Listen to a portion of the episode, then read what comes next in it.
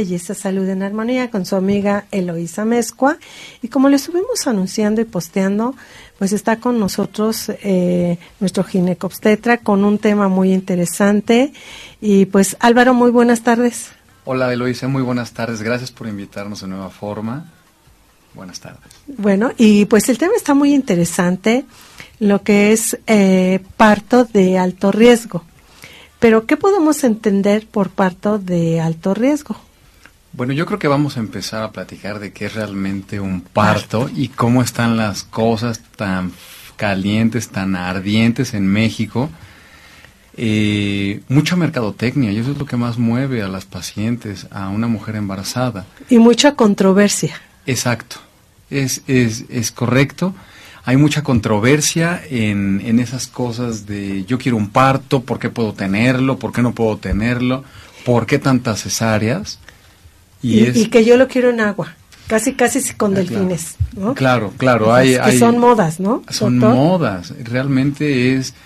Eh, son técnicas para tratar de impulsar un parto, hay expertos en ello, pero pues bueno, al principio el, el único mamífero que nace en agua es la ballena. ¿Y los delfines? Y los delfines, así es. Así que, bueno, cada quien a su gusto, nuevas técnicas. La idea es tratar de recobrar la confianza, en la confianza en, el nacimiento natural, que es el parto. Que siento que es lo mejor, el por qué somos uno, a mí me llama mucho la, la atención, doctor, que somos uno de los países con mayor, eh, mayores cesáreas en el mundo. Y hablamos en el mundo. Así es, y de hecho nuestra incidencia de cesárea es prácticamente del 80%. 8 de cada 10 mujeres nacen eh, o sus hijos nacen vía cesárea. Y esto mucho, eh, lo hemos platicado y es mucho al problema legal que hay, porque realmente eh, muchos médicos, por el hecho de no tener un problema legal o una complicación, hacen una cesárea y se quitan de problemas.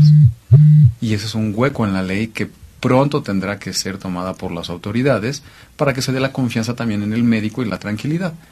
Porque es muy difícil. Si hay una complicación en un parto y hay, una, y hay un problema, bueno, realmente se convierte en un problema o en un dolor de cabeza para el médico. ¿Cuál sería uno de los problemas o cuáles son los problemas más comunes en un parto normal? Realmente es eh, personas que no son bien valoradas en su pelvis, en la relación tamaño del bebé, tamaño de la pelvis, al no ser valoradas adecuadamente, hace que los bebés no puedan nacer y si nacen, nacen con algunas complicaciones. Eh, un poco de oxígeno, realmente no se quedan mucho tiempo en el medio y lejos de eso, vamos a la realidad. En nuestro país los nacimientos, los partos los atienden personas que están en entrenamiento. Todo médico pasó por una fase de entrenamiento y todo médico atendió un parto.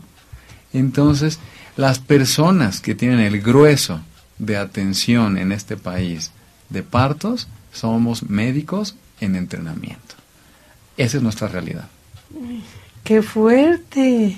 Es muy fuerte y el entrenamiento que se les da o que se nos da en el punto en el internado antes de que seamos graduados es de dos meses.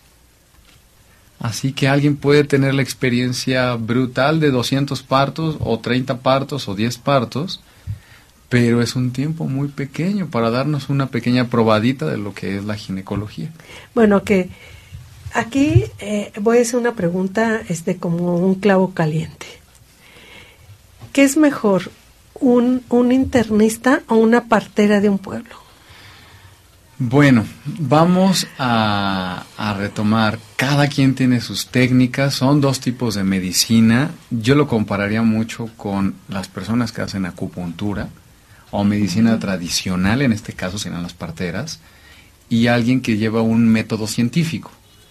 Pero yo a lo que me refiero es quién tiene más práctica. Vayamos a lo práctico, a lo práctico práctico. Por supuesto. El internista. Eh, en cierta forma, el internista, que es aquel, aquel especialista que se dedica a enfermedades crónicas, eh, entre otras, y la partera realmente lo que hace es atender un parto.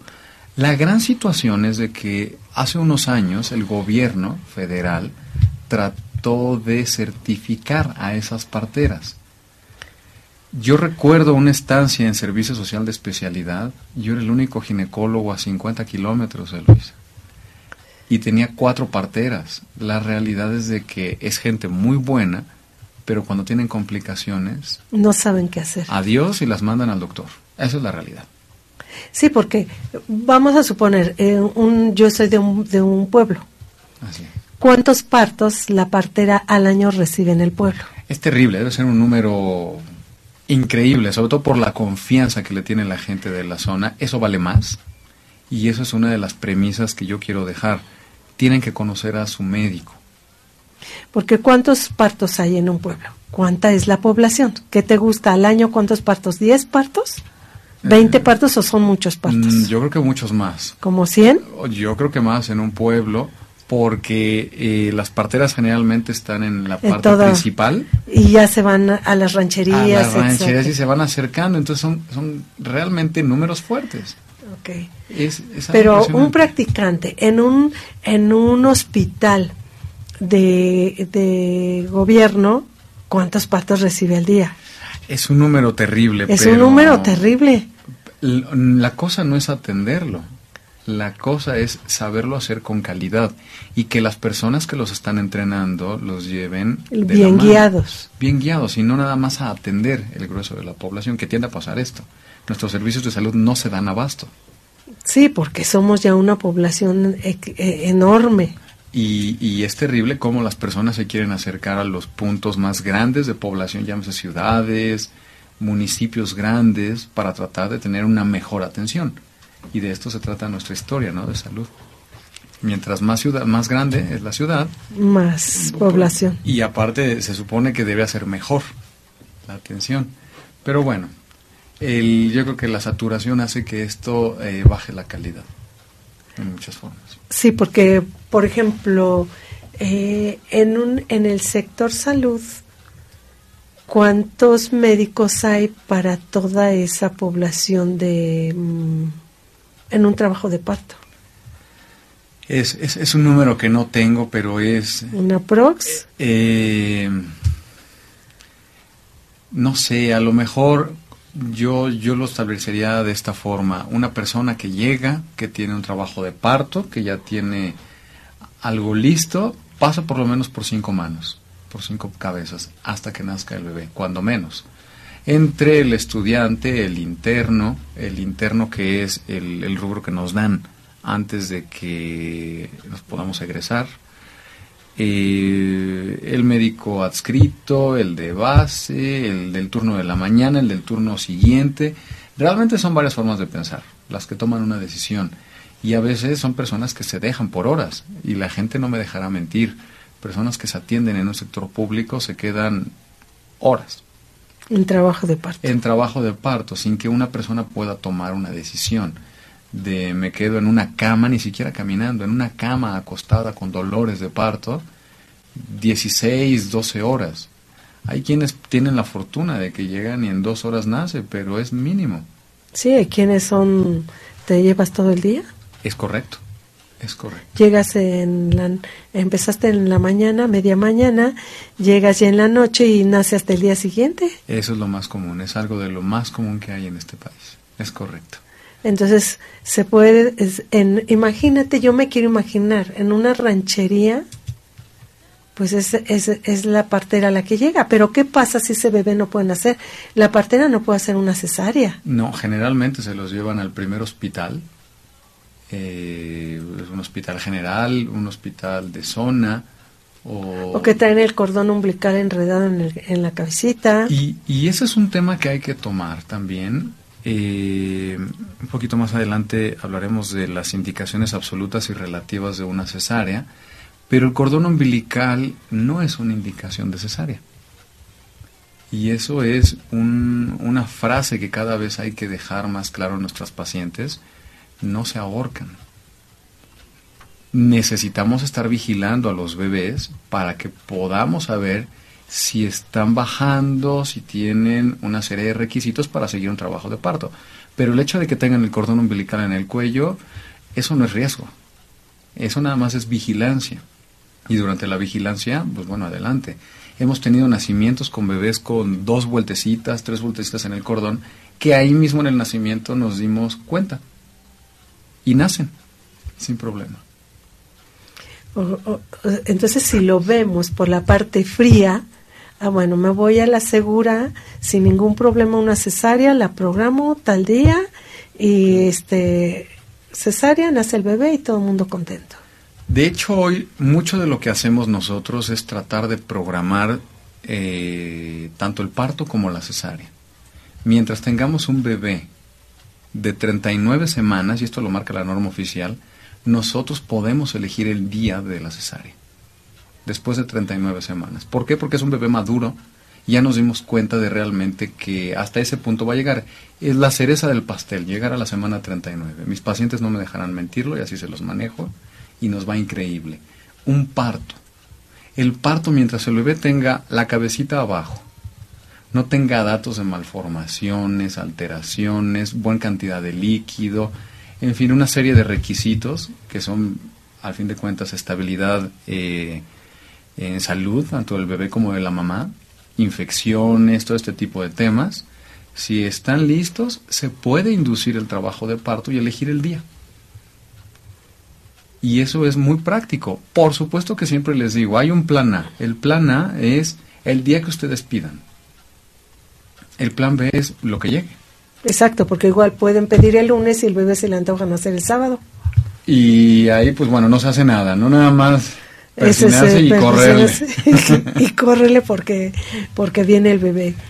Pero esa es, esa es la gran realidad. Em, yo si diera un buen consejo a nuestros escuchas, sería que elijan al, al profesional de la salud, un profesional que tenga el tiempo suficiente para poder atender estos, estos eh, momentos y que tomemos en cuenta que tanto un parto como una cesárea, los dos tienen tanto riesgos como beneficios. Justo en la mañana platicaba con una paciente y me decía, ¿por qué en los ochentas había tantos partos y ahora ya no hay? Uno de los temas que hemos platicado con ginecólogos eh, de un poco más edad es que en aquel entonces hacíamos procedimientos, o se hacían procedimientos, donde no importaba cómo quedara la madre.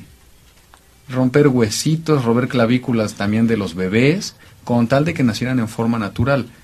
Eso es algo que ha tenido que cambiar por las leyes, los derechos humanos y otras cosas. Y me imagino que toda medicina y especialidad tiene su evolución. Es correcto. No se pueden quedar estáticos. No, y es, eh, ahora nos hemos dado cuenta que esas pacientes que tuvieron tres, cuatro partos, ahora tienen muchas, no todas, problemas de vejiga. Ah, sí, por el esfuerzo. Por el esfuerzo y, y siempre y que nace el bebé muy lastimado. Muy lastimado, que tuve que romper el huesito del, del, pubis con un hilo. Eso era antes. Ahora lo que buscamos es el beneficio tanto de la madre como del bebé. Y encontrar un punto razonable. Porque hay personas que se aferran a que tiene que ser natural. Tiene que ser natural. Incluso hay una moda ahorita que tiene que ser natural y en mi casa. Eso no es práctico. Una emergencia y en su casa no tiene las cosas. No hay. Por eso están los hospitales. Claro, y ahorita eh, esta moda de quieren que todo sea natural y se respaldan con el hecho de que en los ranchos nacen naturalmente, estoy de acuerdo, pero también hemos evolucionado. Y parte de esta evolución es tratar de evitar los riesgos. Claro. ¿Qué le, qué, le parece, doctor? Nos vamos a un corte y continuamos después de este corte. Fabuloso. Que se pone la plática bastante, bastante interesante. Nos vamos a un corte. Esto es Acústica Radio en Twitter, arroba acústica-radio en Facebook, Acústica Radio dale voz a tus sentidos y recuerda que este es el espacio en que las bonitas sonreímos y las demás utilizan un escote. En un momento continuamos. La mejor programación solo en acústicaradio.com.mx. Dale voz a tus sentidos.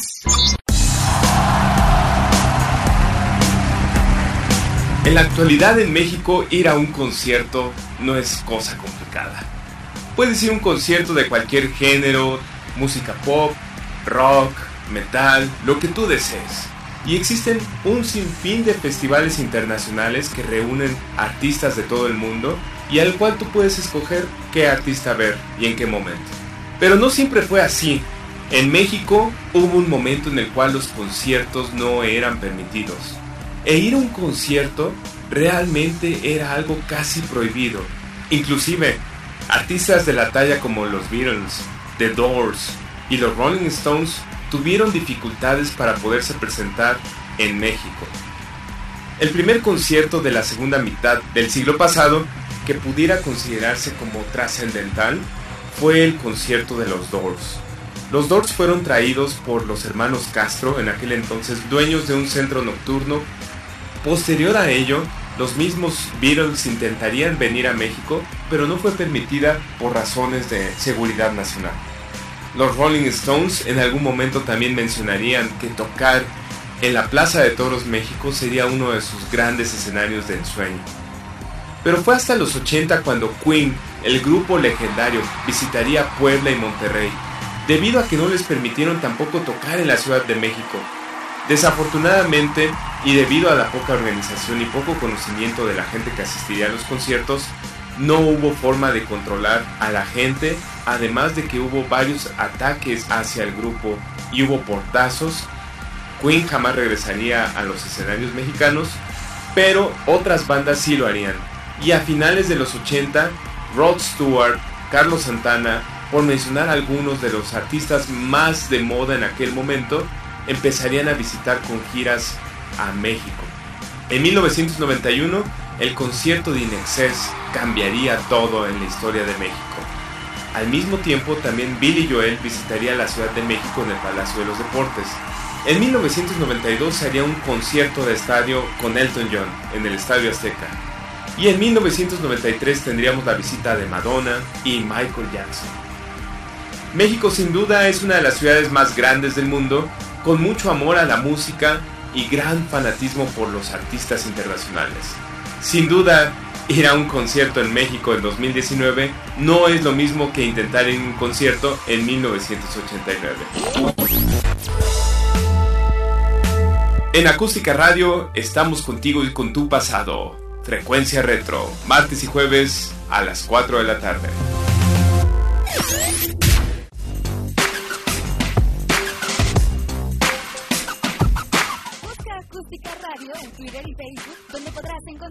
Y recomendaciones para mejorar tu estilo de vida. Dale voz a. Continuamos con este su programa, Belleza, Salud en Armonía. Y bueno, la plática se pone muy buena, incluso fuera del aire. Pero yo le comentaba al doctor cómo cuando somos primerizas, cómo identificar el, las contracciones, porque no sabemos. Somos primerizas. Es una gran pregunta y, y antes de responder esto, eh, compartiría un poco de la experiencia que les doy a las pacientes. Ellas deben de hacer su embarazo, deben de hacer sus experiencias. Por decir un número, 9 de cada 10 primerizas se enfocan en las recomendaciones de alguien más. Y además, además, doctor, te asusta. Por eso no piensas que es el dolor de parto. No hay recomendación que deje tranquilo. Sí, y te voy a explicar por qué. Y eso, las mamás que nos, es- o futuras mamás que nos escuchen, no tengan miedo. De verdad, no tengan miedo. No es como en la televisión, no es como en las películas, de que sudas y gritas y casi te amarran y te agarran y... O sea, va la mamá primeriza, llegamos aterradas por todo lo que te dijo la tía, la prima, la vecina, la suegra, la cuñada, y llegas aterrada porque ya tienes las contracciones y piensas que va a ser peor de lo que son. Entonces estás esperando algo más intenso. Realmente eh, es- eso es muy cierto. Cada quien, así como cada mujer tiene una forma de sentir cólicos, hay quien lo siente, hay quien no. Lo mismo son las contracciones. Una forma muy sencilla de decir que es una contracción, no puede faltar en una contracción el abdomen duro. El abdomen se pone duro, tan duro como un balón de básquetbol. A los pacientes nosotros les pedimos que se pongan la mano abierta como si fueran a agarrar, un balón Un de balón de básquetbol básquet. y que traten de meter los dedos. Si los dedos no los pueden meter como en el balón de básquetbol, eso es una contracción. Que- No muy necesita- práctico y muy fácil. Muy sencillo. Si ustedes, si hay alguna madre embarazada ahorita, puede tocar su abdomen, su panza, y puede normalmente meter los dedos. Y eso no es contracción. Puede tener un cólico y eso puede ser el movimiento del dolor, del, del bebé, perdón. No necesariamente una contracción. La contracción tiene que ponerse dura la panza. Y de esta forma yo ya sé que es una contracción. Exacto. Puede que duela, puede que no duela. Pero si está dura, eso es una contracción. Sí, porque de ser primeriza uno va, Claro. va a ojos cerrados. Totalmente. Y esta forma la hace muy, hace muy práctico que realmente identifiquen qué es cada cosa. Cuando nosotros pedimos, cuando es un embarazo de término, y muchas veces no, pero cuando las contracciones empiezan a ser regulares, ¿qué es regular? 3 en 10 minutos y para ser muy prácticos, 9 en media hora. Cuando ya hay 9 contracciones en media hora, eso es un trabajo de parto. Y eso es de ya. Eso ya tengo es- que estar en el hospital, Sí. no en el metro ni en el taxi. No, y una forma de tranquilizarlas mucho es, yo creo que es un momento para decir, vamos a empezar a tomar decisiones. No es lo mismo que tengamos, que empecemos con contracciones en este momento, a que llevemos tres horas adivinando si son o no son. Me refiero, ya hay una actividad previa y eso requiere una atención mucho más rápida. Normalmente les decimos, si empiezas con las contracciones o el trabajo de parto, báñate, prepara tus cosas y váyanse tranquilos al hospital. No es lo mismo. ah, llevo dos horas, doctor, con dolores constantes. Se me rompió la hora, la fuente hace una hora. ¿Qué hago? No, pues Vete al persínate hospital. y Vete al hospital. de que no haya manifestación, vete al primero al hospital. Eso, eso sí requiere una atención de inmediato. Inmediato. Pero a ver, doctor. Vamos con las madres primerizas. ¿Cuál es la cantidad de líquido normal cuando se rompe la fuente? No que hay- no se confunda con Es que correcto. creo que me estoy haciendo pipí de poquitos. Eso es correcto. No hay una cantidad de, de líquido amniótico. Generalmente les explicamos que si se rompe la fuente es una salida de líquido que moja hasta las rodillas. Pero ¿qué pasa si esa cabecita del bebé está tapando la salida? Imaginen un, un vaso con una pelota de tenis. Si volteamos el vaso, a menos de que movamos esa pelotita de tenis, llámese cabeza de bebé, va a empezar a salir líquido.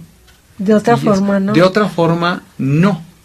Entonces, la cantidad es algo eh, subjetivo, es algo Cada persona. cada persona, chaparritos y altos, la misma causa. Depende mucho de cómo esté el bebé, si ya está bajito, si está arriba. Si todavía no está dentro de la pelvis, va a salir todo el líquido del planeta. Pero si no, ¿cómo identificarlo? A veces piensan que es pipí. A ver, aquí lo ideal es, número uno, le hablo a mi médico. Doctor, lo vi el viernes, pero ¿sabe qué? Hoy sábado tengo este pérdida de líquidos constante. Claro, eso, eso y tiene ya que sabrá. ¿no? El Tendrán que médico si sacar- es pipí o no es pipí. Claro, tendrán que sacar algún examen de, de sangre para ver si hay algún dato de infección.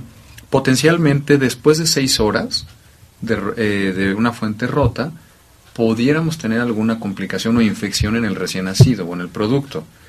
Antes de seis horas puede ser algo normal. Así que, bueno, si se ven que se rompe la fuente y no hay molestias y otra cosa, tienen un buen periodo para tomar decisiones. Sobre todo si es espontáneo. ¿sí? Que tampoco es lo mismo que se rompa la fuente de nada, sin contracciones, a con contracciones. Eso también hace que se tomen medidas un poquito ¿Qué más pasa aceleradas. cuando se rompe la fuente pero no hay contracciones? Que no hay dolor, que no... Que me siento como sin nada, pero hay pérdida de líquido continuo. Bueno, lo primero es llamarle al médico, establecerle el diagnóstico, pero generalmente tienen un poco de tiempo. El tiempo límite son seis horas.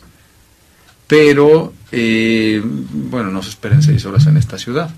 Tendremos que tomar las medidas en forma tranquila y desplazarnos a un hospital o clínica para que realmente sea confirmada la ruptura de membranas. Puede ser por forma clínica o por algunas pruebas de laboratorio para saber si hay líquido. Un método muy, muy mexican como dicen por ahí, para saber si es u orina o líquido amniótico, es eh, la mancha que deja en una sábana, el líquido. El líquido amniótico deja un halo, la pipino. Mm, Y eso es muy mexican porque la gente de los hospitales públicos sabe perfectamente y dice, eso es líquido amniótico. Esta O es otra esto es situación. orina. O esto es orina, no pasa nada. Era una forma indirecta en lo que se toman algunas pruebas eh, científicas para ver si es el líquido amniótico o no. ¿Ok? Ok, pues que, que- que son tips muy, muy básicos, pero que me pueden ayudar a, a- a tomar decisiones, como usted Claro. dice, y que bueno, estoy con mis eh, dolores, bueno, pues me baño, me preparo, y que con tiempo casi siempre ya tenemos la maleta hecha. Claro, y, antes de que eh, cambiemos a, otro tema de, de contracciones, quiero explicar que hay unas contracciones que son preparatorias, que se dan entre la semana 32, 33, que se les llama Braxton Hicks. Son contracciones que nos van a ayudar o que van entrenando ese útero para que pueda al final del embarazo estar todo listo. Esas contracciones no causan modificaciones o apertura del cervix, simplemente son preparatorias. Así que si están en este rubro, tendrán que primero identificarlas y ver que no sean regulares. Aunque sean contracciones de Braxton Hicks, esas no son regulares. Cuando se empiezan a ser regulares, ya son por alguna otra causa o, o situación. Generalmente las contracciones en cualquier punto del embarazo son causadas o por infecciones de vías urinarias o por infecciones vaginales. Ya al final del embarazo, pues ya puede ser por el tamaño, ¿no? O por otra situación. Pues eh, el cuerpo no se equivoca, ¿no, doctor? Es perfecto. Es perfecto, porque ya si estamos hablando de que ya hay contracciones preparatorias para que el útero vaya preparándose, qué maravilla es nuestro cuerpo. Es una maravilla y también es bueno que la gente sepa que existen y que no es un problema, porque de repente nos llaman y hoy tengo contracciones.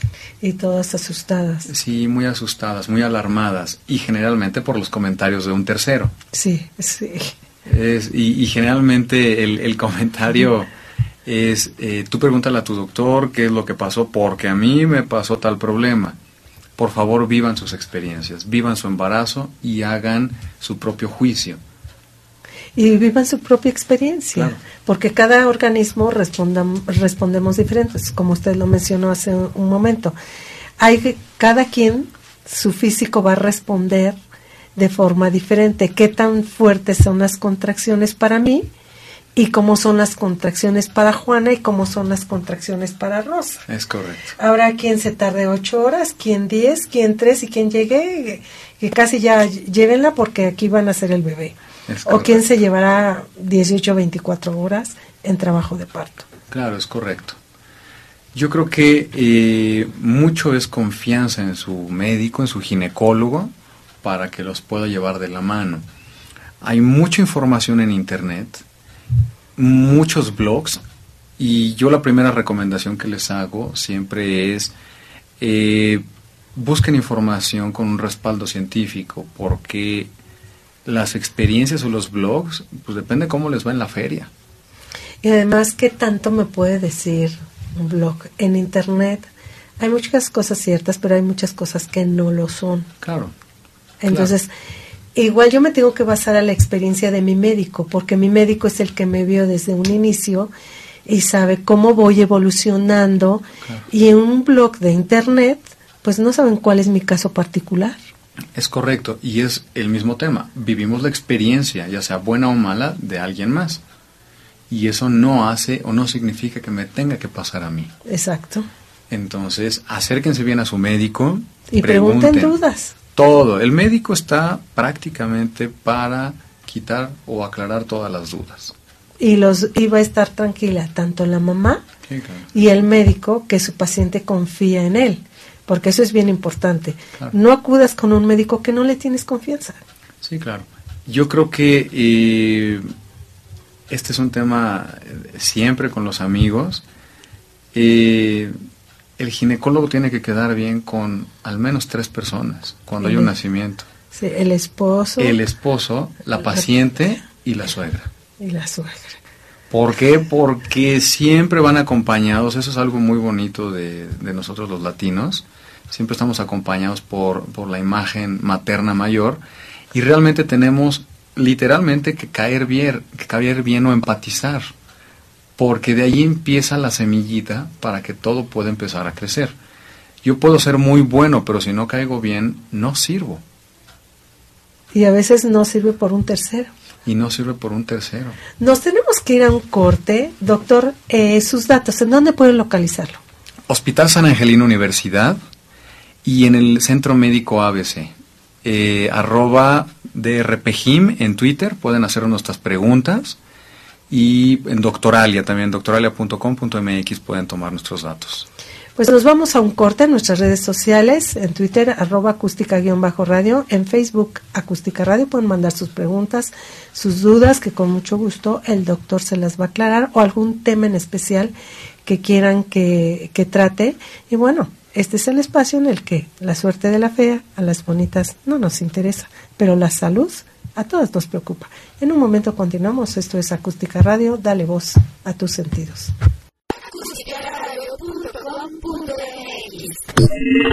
Tu radio, mi radio, nuestra radio. Dale voz a tus sentidos. En el problema de la celulitis, ¿qué tratamiento es conveniente? En la actualidad, la tecnología a las profesionales nos brinda una gran variedad de elementos para poder dar un excelente resultado a las personas que acuden con este problema a nuestra clínica. La presoterapia es un tratamiento a base de presión y nos ayuda a dar un drenaje linfático, a quitar la retención de líquido, ayudar a que la microcirculación sea más eficiente, ya que si hablamos que hay un tejido inflamado y retención de líquido, la mayoría de las ocasiones cuando ya está en una fase 4, la circulación es deficiente y la nutrición a nivel celular no es la ideal. También podemos tomar eh, los beneficios que nos brinda una radiofrecuencia. Yo les sugiero que si me aplican una radiofrecuencia en problemas de celulitis sea con infrarrojo, para que de esta forma la técnica que se aplique sea de drenaje para vaciar y ayudar a quitar esa retención de líquido, pero a la vez con el infrarrojo vamos ayudando a desinflamar esa piel que causa dolor y los beneficios son verdaderamente excelentes. También el masaje manual de drenaje linfático, siempre ascendente hacia arriba, eh, haciendo presión, que profesionalmente le llamamos bombeamos, en forma suave. Si es un tratamiento de masaje o de un equipo que es agresivo, no me va a beneficiar, me va a perjudicar. Por eso la importancia de acudir con una persona capacitada para que sepa aplicar este tipo de equipos y sea exactamente en la intensidad que requiere cada una de nosotras.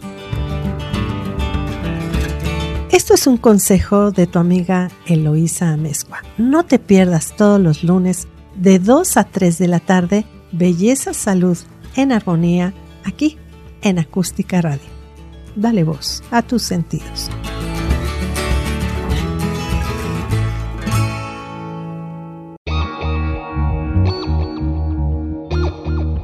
Síguenos en nuestras redes sociales. En Twitter como arroba acústica-radio. En Facebook como acústica radio. Y suscríbete a nuestro canal de YouTube, en donde podrás seguir nuestras transmisiones en vivo. Dale voz a tus sentidos.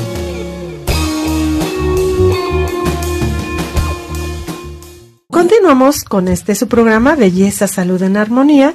¿Y qué tal, doctor, en los partos? ¿Qué pasa con la paciente que dice, es que tienes que comer por dos? Eso es un buen ese es un buen tema y justo hemos trabajado, nutrición lo hemos trabajado con una nutrióloga que le encantan las embarazadas. Eh, la licenciada Mercedes Cabrera se dedica mucho a quitar eso de uno para mí y uno para mi bebé. Esa es una frase que maneja mucho y me encanta porque no debe de ser así.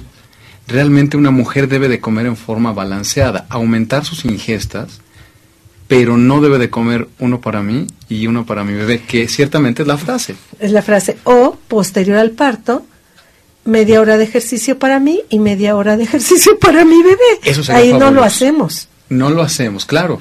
Ahí ya no lo hacemos. Y yo creo que algo muy importante es decirle a, a todas estas personas que estén embarazadas que no dejen de hacer ejercicio.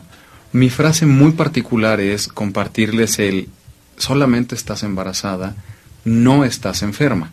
Sí, porque la típica es que ya se va a aliviar. Claro. Es que Pues ya si se no va a aliviar enferma. para octubre o para septiembre. Y se queda uno. Eso era muy de antes. Así es. Pero cuando creo que es cuando anímicamente estamos mejor.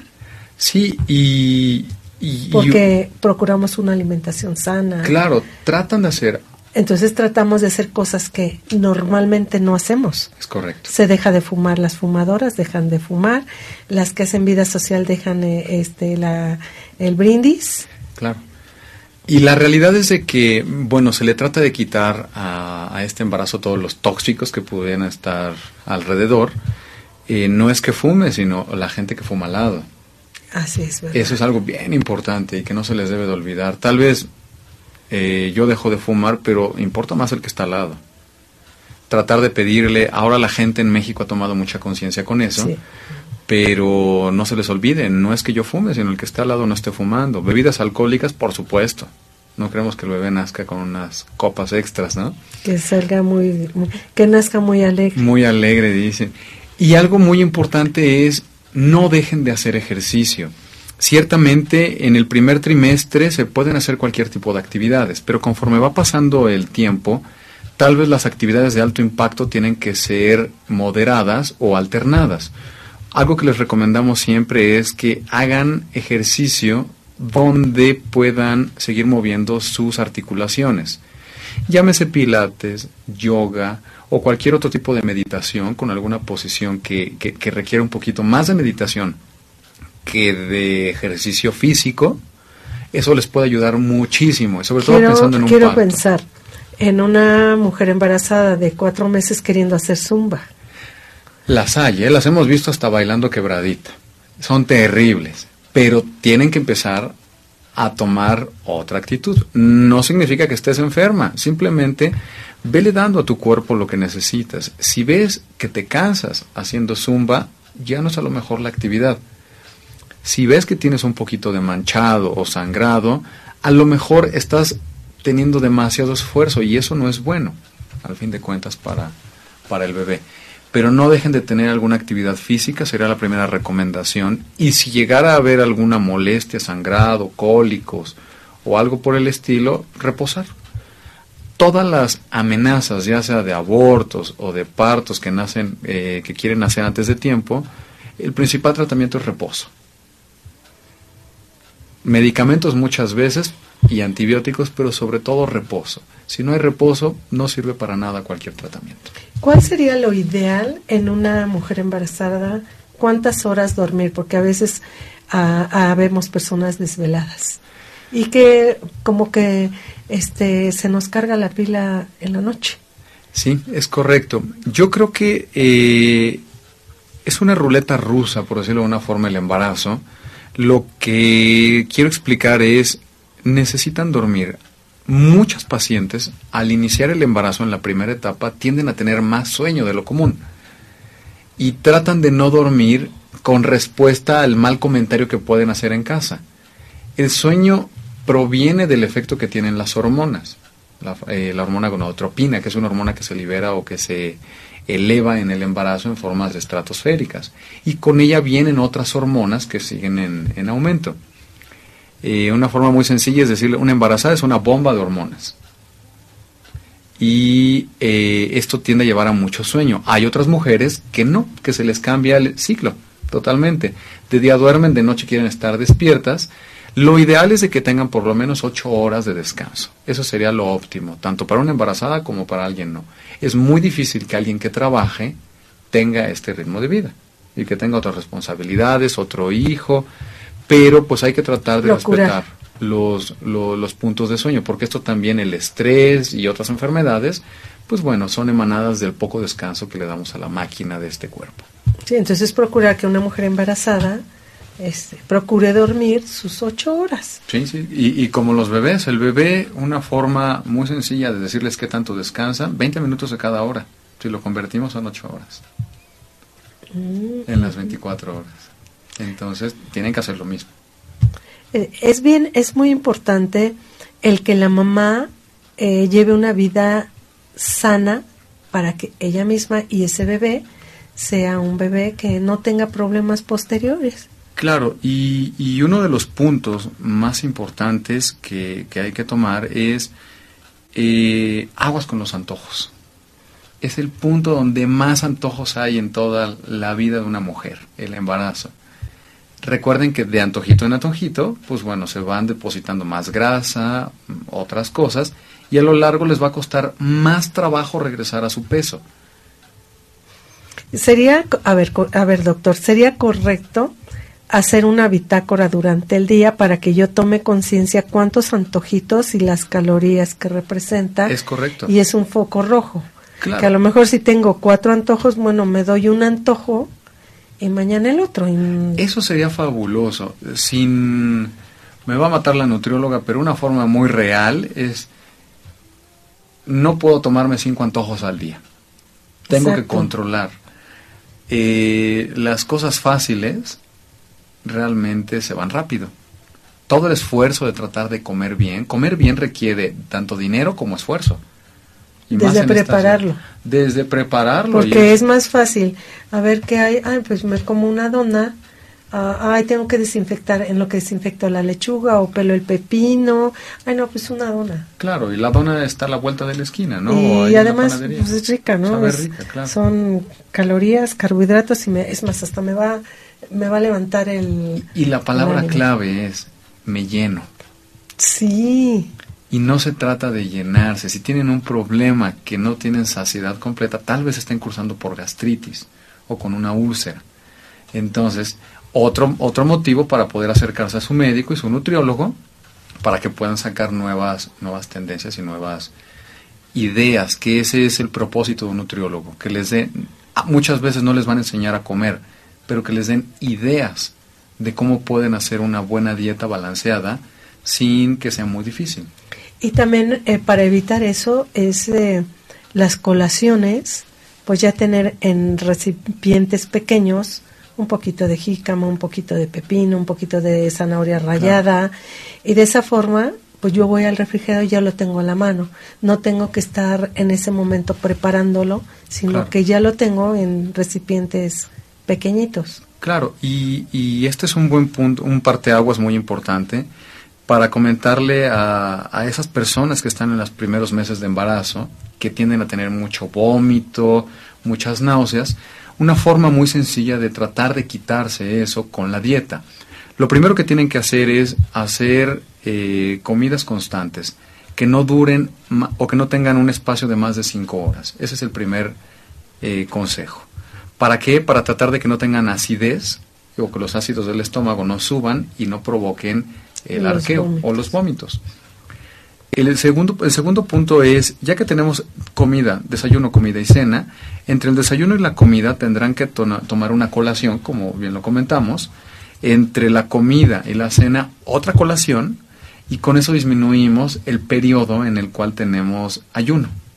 Muchas mujeres al amanecer tienden a tener náusea o incluso vómito, y es por el periodo que tuvieron de descanso. Porque ese, ese periodo más largo, el de es la el más para largo. el, y para el día algo- siguiente. Muchas mujeres me dicen, es que tuve un poco de vómitos, me quitó todo, ahí seguí. El siguiente punto es que traten de comer alimentos que sean salados, ácidos y fríos. Esto quita las náuseas. Por otro lado, los alimentos calientes y dulces tienden a darles un poco más de náusea. Así que tendrán ellos que hacer el juego de la cocina mexicana llámese tajín, jícamas, pepinos, paleta de limón, todo este tipo de consejos muy prácticos hacen que se les vayan las náuseas o el vómito muchas veces. Y que además es rico. El, Claro. Si los tallos de apio se guardan en el refrigerador en época de calor y que los estamos mordiendo, son frescos, deliciosos. La jícama, igual. El Claro. pepino. Claro, y son ideas. Y son que ahí ideas. están, están ahí, pero basta que, que las tomemos, ¿no? Y que afortunadamente en nuestro país tenemos una gran variedad de verduras Claro, y muy barato. Las frutas, las verduras son extremadamente baratas. y de un excelente sabor que en muchos Claro. países quisieran comer un mango con la exquisitez de aquí de México. Claro, o un correcto. pepino tan jugoso, una o una paleta de ahora las estas jic- ¿cómo es? jicaletas. Las jicaletas fabulosas. es rico, ¿no? le pueden Claro. meter sus jícamas al refrigerador y frías saben ricas. Así es. Y pues prácticamente todos estos tips tendrán que irlos eh, mejorando o improvisando con su, con su médico, cada una de las pacientes. Mismo consejo, no todas las mujeres son iguales, pero tendrán que irse eh, de la mano con su médico para saber qué realmente es lo que necesitan. E ir adaptando a cada quien su, Sí, claro. su régimen, sus colaciones, sus una gelatina es Claro. deliciosa a media maya- mañana, es muy rica. Es una gelatina. maravilla. Y, y- Y si la engañan con tres pasitas, Claro. Es el engaño a la mente, ¿no? Eh, Eh, sí. Como el, el- el plato pequeño que tiene gran cantidad de cosas, bueno, estoy comiendo mucho. exacto. Es jugar con la mente. Nos tenemos que ir nuevamente a un corte. En un momento continuamos. Esto es Belleza, Salud en Armonía con su amiga Eloisa Mezco. Estamos con el ginecobstetra Álvaro Peña. Y eh, pues el tema está muy interesante. Todo lo que es el parto que implica desde que sé que estoy embarazada hasta el último día que digo, me voy al sanatorio, tráete la maleta porque creo que, que ya viene el bebé. Pues eh, no se despeguen, continuamos con esto. Este es el espacio en el que las bonitas nos maquillamos por placer, las demás por necesidad. En un momento continuamos.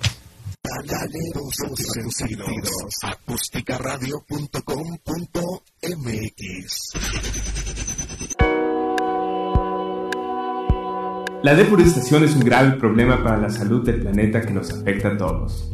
Y aunque los intentos por frenarla logran discretos resultados, no consiguen revertir la tendencia. El desastre ambiental ocasionado por la progresiva desaparición de la masa forestal provoca pérdidas ambientales incalculables y de difícil o imposible recuperación. En Acústica Radio queremos que crees conciencia en la ecología. Consume menos y recicla más. Acústica Radio, dale voz a tus sentidos.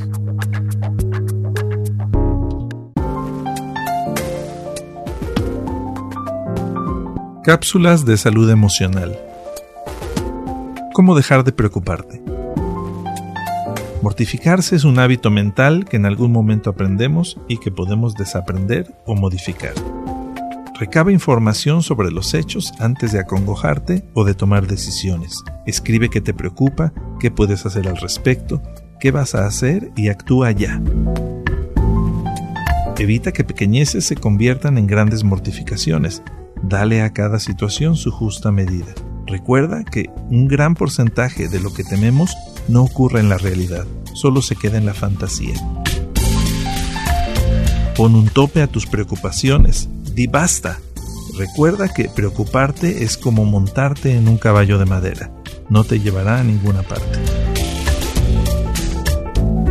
Soy el psicólogo Víctor Jiménez. Con estas cápsulas de salud emocional, pon tu mente y tus emociones en plena forma. Visita mi página web victorjiménezmx.com.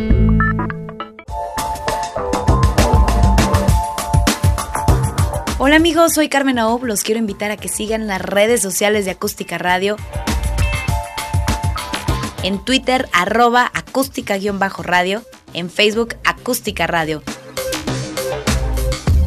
La radio que se ve. Y estamos hablando de todo lo que es el parto, que implica es todo un tema de la alimentación, el ejercicio, el qué hacer, el qué no hacer. Dentro de lo que es todo este periodo, doctor, ¿qué, qué es lo más común que le pregunta la paciente o qué es lo poco común y nunca le pregunta? Y qué es básico. Algo que es muy importante es muchas veces les da pena hablar de esta situación en pareja. ¿Qué pasa? A veces tienen pena y a quien le preguntan es a la amiga que está al lado y depende mucho de la experiencia. Pero una de las realidades es de que quien toma ahí las riendas, de repente nos preguntan, ¿y qué pasa con mi vida íntima? ¿Se suspende? ¿Es realmente eh, necesaria? ¿La tengo que dejar? ¿No la tengo que dejar? La respuesta es no. Ellas pueden seguir con su vida sexual. ¿Cuáles son las restricciones reales y claras que tienen que tener? Uno, por supuesto, tratar de ver que no tengan alguna infección, porque la misma infección, ya sea vaginal o de vías urinarias, puede hacer que tengan contracciones y no necesariamente la vida en pareja. Por otro lado, eh, la vida puede ser totalmente normal. Lo único que pedimos es que traten de usar un preservativo, porque el semen puede causar ciertas contracciones en el útero, ya que tienen una sustancia que se llama prostaglandinas. Las prostaglandinas nos ayudan a la dilatación del cuello de la matriz en forma indirecta. En muchos lugares en provincia usan esto como método para que los bebés nazcan rápido. Y así se usa aquí en, México. Y es algo muy común. Así que una de las principales restricciones es tratar de eh, usar preservativo o tener un coito interrumpido para que no, no puedan tener un poquito de, no puedan tener eh, semen en cavidad vaginal y esto no puede estimular el, el útero. Entonces, si hay eh, contracción, no es porque tengan su vida este, en pareja normal, Claro. sino es por eh, precisamente lo que nos está explicando. Y es correcto. Y, y esto tiene que irse modificando conforme a las necesidades, conforme vayan viendo todo esto. Pero la vida puede ser totalmente normal. Eh, bastante bien. Y creo que ese es uno de los temas. ¿Es común que se lo pregunten en consultorio o no es común? Ya cuando toman confianza y cuando el esposo está terriblemente de carácter, pues llegan prácticamente ya cuando están muy estresadas o no saben o cuando son muy abiertas. Pocas son las pacientes que son realmente abiertas y que nos hacen la pregunta directa. Pero generalmente la pena es algo que, que evita que nos lo pregunten. O cuando va un tercero con ellas en la consulta. No lo preguntan. Sí, que por eso es bien importante que dejen los papás a que vaya la hija con su esposo sola al ginecólogo. O si no la puede acompañar el papá, pues acompáñela, pero quédese usted en la sala de espera, mamá o suegra, para que la paciente pueda hacer todas las preguntas que quiera. Claro, y, o, algo muy sencillo es denle la oportunidad de decirle al ginecólogo cuando esté ese ultrasonido listo o esas pruebas, porque realmente ah, los acompañantes lo que quieren ver es al bebé, no realmente a la mamá. La mamá siempre pasa un segundo plano en esas situaciones.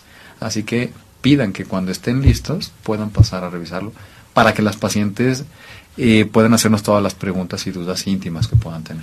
Pero ahora se graba, pues se le puede enseñar a la mamá Es correcto. el CD, mira mamá, es más, te saco una copia para que lo veas todos los días si Es quieres. correcto. Tres veces al día y veas a tu nieto. Es correcto. ¿no? Yo, es. yo siento que ahí es son momentos muy de pareja, en que no tiene que haber un tercero.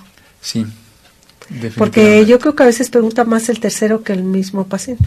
Sí, o son preguntas que preformula este tercero y pues ya no es lo, lo que necesita la paciente, sino la presión que tiene atrás. Sí, entonces es muy conveniente que vaya solo la pareja Totalmente. y la mami que se espere afuera. Así es. Y total hay el CD, ¿no? Claro. O, o- mil herramientas más, ¿no? o mil herramientas más para que de esta forma, pues eh, no al dejar a la, a la, a la futura mamá en relax, tranquila, sin preocupación, que disfrute su embarazo. Si tiene su pancita muy grande, si no la tiene muy grande, si la tiene redonda, si la tiene en pico, ella va a estar tranquila. Claro. Y ese, ese es un, un punto que hay que aclarar también. No porque tenga una panza chiquita significa que el bebé está chiquito. Mucho depende de la posición y hacia dónde creció el útero. Si se estiró hacia adentro, muy probablemente no va a expresar una gran pancita. Y digo esto porque es una de las principales preocupaciones de una mujer embarazada. Doctor, me dijeron que está bien chiquita mi pancita para lo normal. No, no es así. Muchas veces no es así. Es por en, en cómo se acomoda el bebé. Cómo se acomoda y genética. Yo no voy a esperar un, un, un niño de 4 kilos en un par de papás que miden 1,50. Claro. Eh, no es lo más común. Puede pasar, pero no es lo más común. Y pobre mamá que así sea. Y pobre mamá, así es. Y pobre bebé. es correcto. Porque con un bebé de ese tamaño con alguien tan pequeñito. Y pasa, Y es. pasa, pero es que en la misma persona los embarazos nunca son iguales. Todos los embarazos son iguales. Y no, no, no dejaré de insistir. Cada embarazo tiene su propia historia. No significa que vuelva o se vaya a repetir en el siguiente embarazo. Sí, pueden ser dos partos, la misma mamá y dos partos totalmente diferentes. Es correcto. Es más, hasta de cómo se siente en el primer parto y cómo se siente en el segundo. ¿Cuál le dio náuseas? ¿Cuál no le dio náuseas? ¿Cuál se sintió no embarazada? Claro. ¿Cuándo sí tuvo mucha molestia? Entonces, como que disfrutar cada embarazo. Yo creo que es una etapa de disfrutar. Ese es el punto principal de, de- estas pláticas, tratarles de, de hacer sentir que, uno, el embarazo es dinámico, lo que fue ayer no va a ser mañana. Y dos, la semana 8 es la semana 8. Más vale que la disfruten porque solamente, solamente van a tener una semana con esas características. A la mamá a veces le da mucho miedo, doctor, el que dice, es que eh, la semana pasada sí sentía que se movía el bebé y ahorita no siento que se mueve el bebé. Bueno, esa es una muy buena pregunta y es uno de los datos de alarma que deben de tener. El bebé se debe de empezar a sentir alrededor de la semana 22, entre la 22 y la 24. ¿De qué depende mucho? De eh, situaciones de raza o la posición en la que tengan el bebé. Antes es muy difícil que lo sientan. Si alguna mamá tiene por ahí inflamado el colon, los intestinos, tiende a sentirlo un poco antes.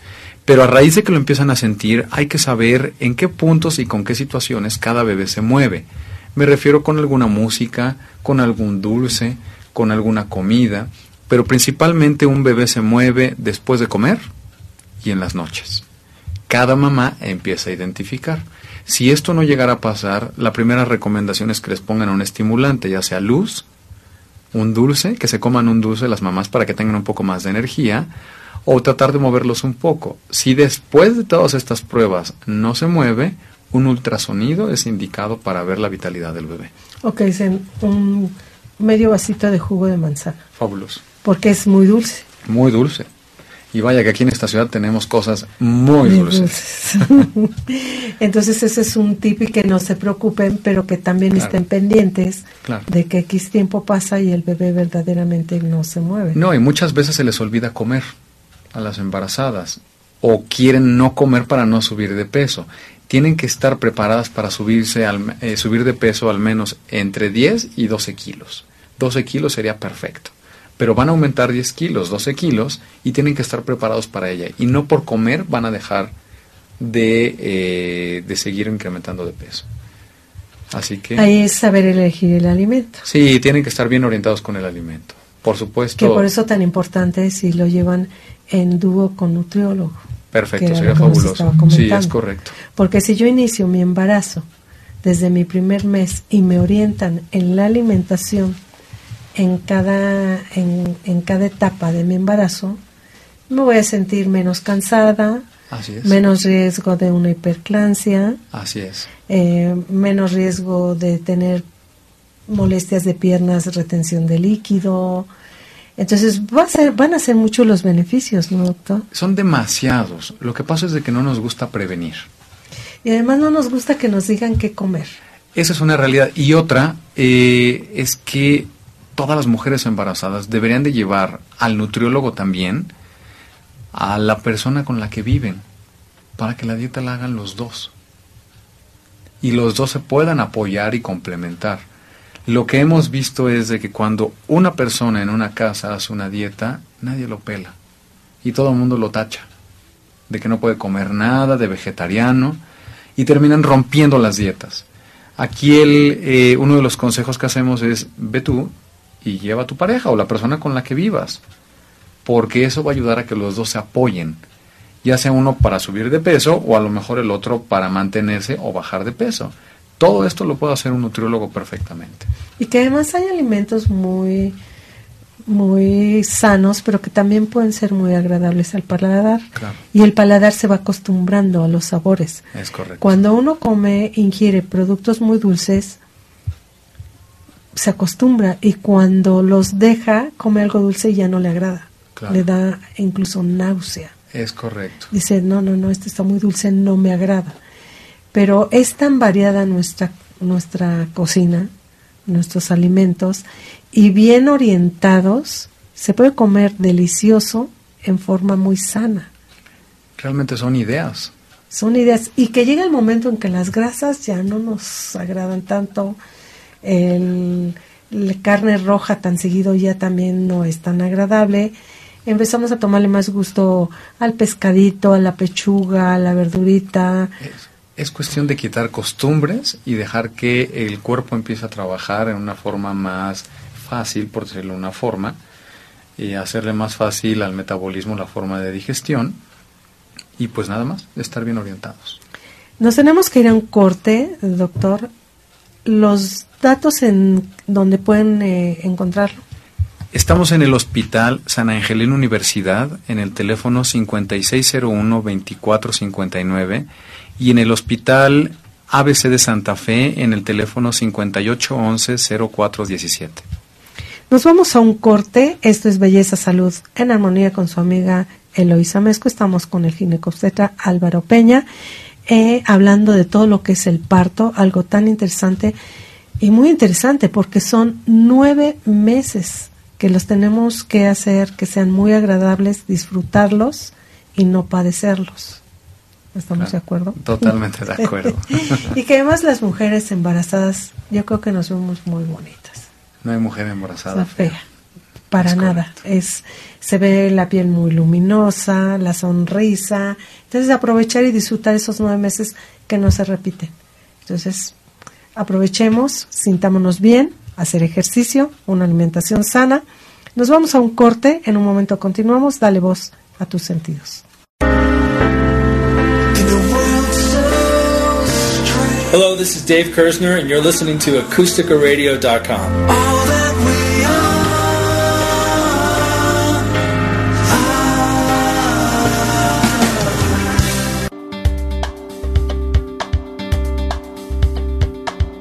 son los ácidos grasos esenciales? Todos los seres humanos lo tenemos en nuestra piel. Los ácidos grasos esenciales son nutrientes reparadores que activan las defensas de la piel y permiten formar una capa córnea de buena calidad. Cuando estos son deficientes, pues es importante acudir con una profesional para que nos prescriba productos que puedan sustituir en forma artificial en lo que se normaliza nuestra piel. Vean la importancia que tiene acudir con una profesional. Esto es un consejo de tu amiga Eloísa Amezcua. No te pierdas todos los lunes de 2 a 3 de la tarde Belleza Salud en Armonía aquí en Acústica Radio. Dale voz a tus sentidos.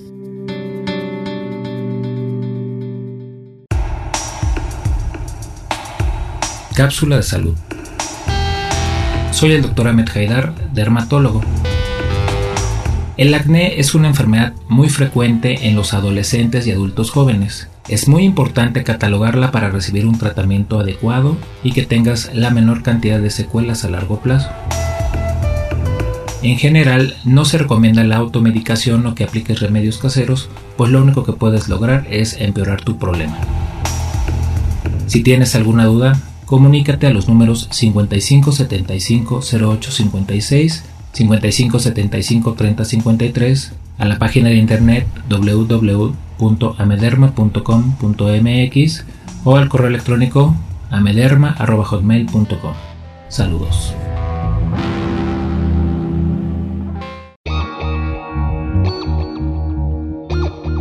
Síguenos en nuestras redes sociales. En Twitter como arroba acústica-radio. en Facebook como Acústica Radio. Y suscríbete a nuestro canal de YouTube, en donde podrás seguir nuestras transmisiones en vivo. Dale voz a tus sentidos.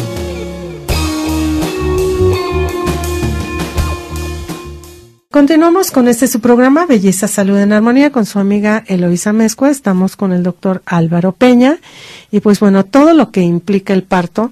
Pero ¿qué les parece si ahorita hablamos de la importancia de que se sientan bien, que se vean bien? Eso es lo principal. Una, tanto una mujer embarazada o no embarazada, arreglada significa que tiene autoestima elevada una mujer que se empieza a dejar, por supuesto que entra en un punto de depresión muchas veces.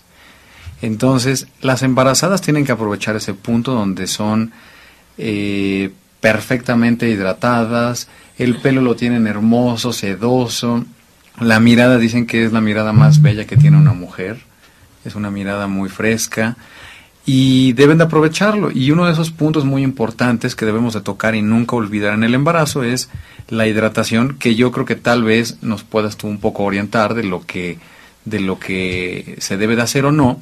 Yo tocaré un tema muy importante y será que se deben de hidratar no solamente el abdomen, el busto, todo el cuerpo. Todo el cuerpo y deben de usar cremas totalmente hidratantes, pero yo creo que en ese punto a lo mejor nos pudieras orientar un poco más. Y a veces se cuida demasiado el abdomen y se descuida el glúteo y el busto. Entonces, recordemos que si, si crece el abdomen, pero también al subir de peso 10, 12 kilos, y hay quien desafortunadamente sube más, la piel da de sí y se rompe. Entonces viene lo que es la estría y ya son cicatrices porque es tejido roto. Entonces vamos a tratar de lubricar la piel. Hay cremas de verdad excelentes. Algo bien importante, ¿cuál es la crema que me va a funcionar mejor? La que no se queda en superficie, la que penetra posterior a aplicarla y vamos a decir dos de los ingredientes que, mínimo que debe contener esa crema, que es uno, aloe vera que es descongestionante, es muy hidratante, eh, puede contener macadamia o puede contener cacao o puede contener eh, también aceite de almendras, pero que ya lo contenga la crema. No le vayan a ustedes a poner el aceite de almendras, eso no funciona. Entonces, son varios de los ingredientes de los cuales debe de contener la crema. Aquí sí nos vamos a, igual nos fijemos no tanto en la marca, sino en los ingredientes. Correcto. Yo siempre les las invito a que cuando compran un producto, lean la etiqueta de los ingredientes. Eh, una que sea rica en vitamina E, que es un antideshidratante, vitamina F, que es un antideshidratante, eh, también hay las que contienen vitamina C, que es un antioxidante, pero que también nos va a ayudar el colágeno. Ahora, el colágeno no, me va a hidratar. El colágeno, al ser la molécula pesada y grande, evita la deshidratación. Es un antideshidratante. Entonces, si yo aplico una crema que contenga un ingrediente antideshidratante, más activos hidratantes, pues va a ser lo óptimo. Y aquí sería como si fuera un medicamento. Yo me voy a hidratar cada cuatro horas. Claro, y, mientras más estén hidratadas, lo deben de hacer. Y algo que hemos visto es muchas veces cuando no hacen un masaje adecuado para que se hidrate esta piel, se va. Esta crema o esta emulsión o lo que se pongan, por muy bueno que sea, no se absorbe, no se toman el tiempo para darse ese masaje para que se absorba y la misma ropa se lo lleva. Y es como si no me hidratara.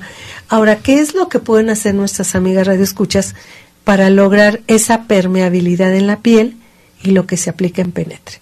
Yo les sugiero una vez por semana exfoliarse la piel, pero con movimientos suaves, no pueden estar manipulando mucho el vientre es con movimientos suaves, tanto el vientre, el busto, el glúteo. Y les voy a dar una receta casera súper económica y que funciona muy bien.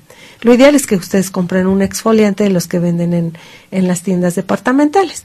Pero vamos a darles uno casero que siempre se tiene, miel y hojuelas de avena. Qué interesante, claro. Porque el avena es muy suave, pero al ponerlo con la miel y estársela frotando se logra una exfoliación muy suave sin agredir la piel y logramos una permeabilidad adecuada para que mi crema que me voy a aplicar posterior penetre perfectamente bien. También hay mascarillas y el aplicarse una mascarilla en el vientre, en el glúteo, en el busto, le da mucha lubricación a la piel, mucha hidratación y esto hace que la piel tenga elasticidad. Entonces va a ser más difícil la estría. Y es un poco de inversión, si no, no, no me dejarás mentir, pero eh, los resultados de no tener una piel estriada eh, se ven reflejados en esa inversión que le podemos dar a la piel, ¿no? O a las áreas que empiezan a tener un incremento de volumen. Sobre todo en el tercer trimestre, a partir de la semana 30-31, es cuando vemos que los bebés crecen en forma exponencial. Casi por día. Casi por día. Entre 200 y 500 gramos a la semana crece un bebé en ese punto y es cuando más inversión ¿no? de la hidratación debe de tener. Sí, porque si la piel está muy hidratada desde el inicio, va a estar suficientemente elástica para que pueda resistir ese estiramiento y haya la menor cantidad de estrías, que incluso pasa mucho en los, en los adolescentes, que aun siendo delgados, tienen estrías porque crecen, hay temporadas que crecen muy rápido y es raro que esas edades se preocupen en ponerse crema en el cuerpo. Así es. Entonces recuerden que contenga vitamina E, vitamina F, eh, aloe vera, eh, extracto de cacao o extracto de karité o de macadamia, vitamina C, colágeno, no puede ser que no tenga todo, sería la wow super crema, pero mínimo de esos tres ingredientes debe de tener y algo muy importante, Igual, cada vez que voy al sanitario, me puedo poner mi crema. Así como me lavo las manos y me pongo crema en las manos, no sea el que me quite tiempo, sienta que me quita tiempo, ay, es la, me, me toca mi crema. No, cada vez que vayan al sanitario, traigan en su bolsa de mano, si están fuera de casa, en su bolsa de mano, su tubo de crema, entra al sanitario, se aplica su cremita y ya se lubricó. Hombre, fabulosa recomendación porque esto es el mismo tema que venimos tocando desde hace mucho, esto es prevención. Es prevenir. Y además aprovechemos que es la época en que nos consienten. Ah, sí, es el mejor momento para pedir que alguien levante algo que se les cayó. Todo el mundo se ofrece. Y, y que nos ayuda porque todo el mundo, este, cuídate, no te agaches, duerme más. Entonces aprovechemos esa etapa de los nueve meses que nos consienten y dejarnos consentir. Sí, y, eh, es un buen momento para decir, necesito hacer esto, voy a invertir en mí. El embarazo es muy bonito para el ginecólogo y para el papá, pero las mujeres tienden a pasar varios baches o varias situaciones que a veces no se entienden, pero déjense consentir. Y si hablamos de la depresión postparto.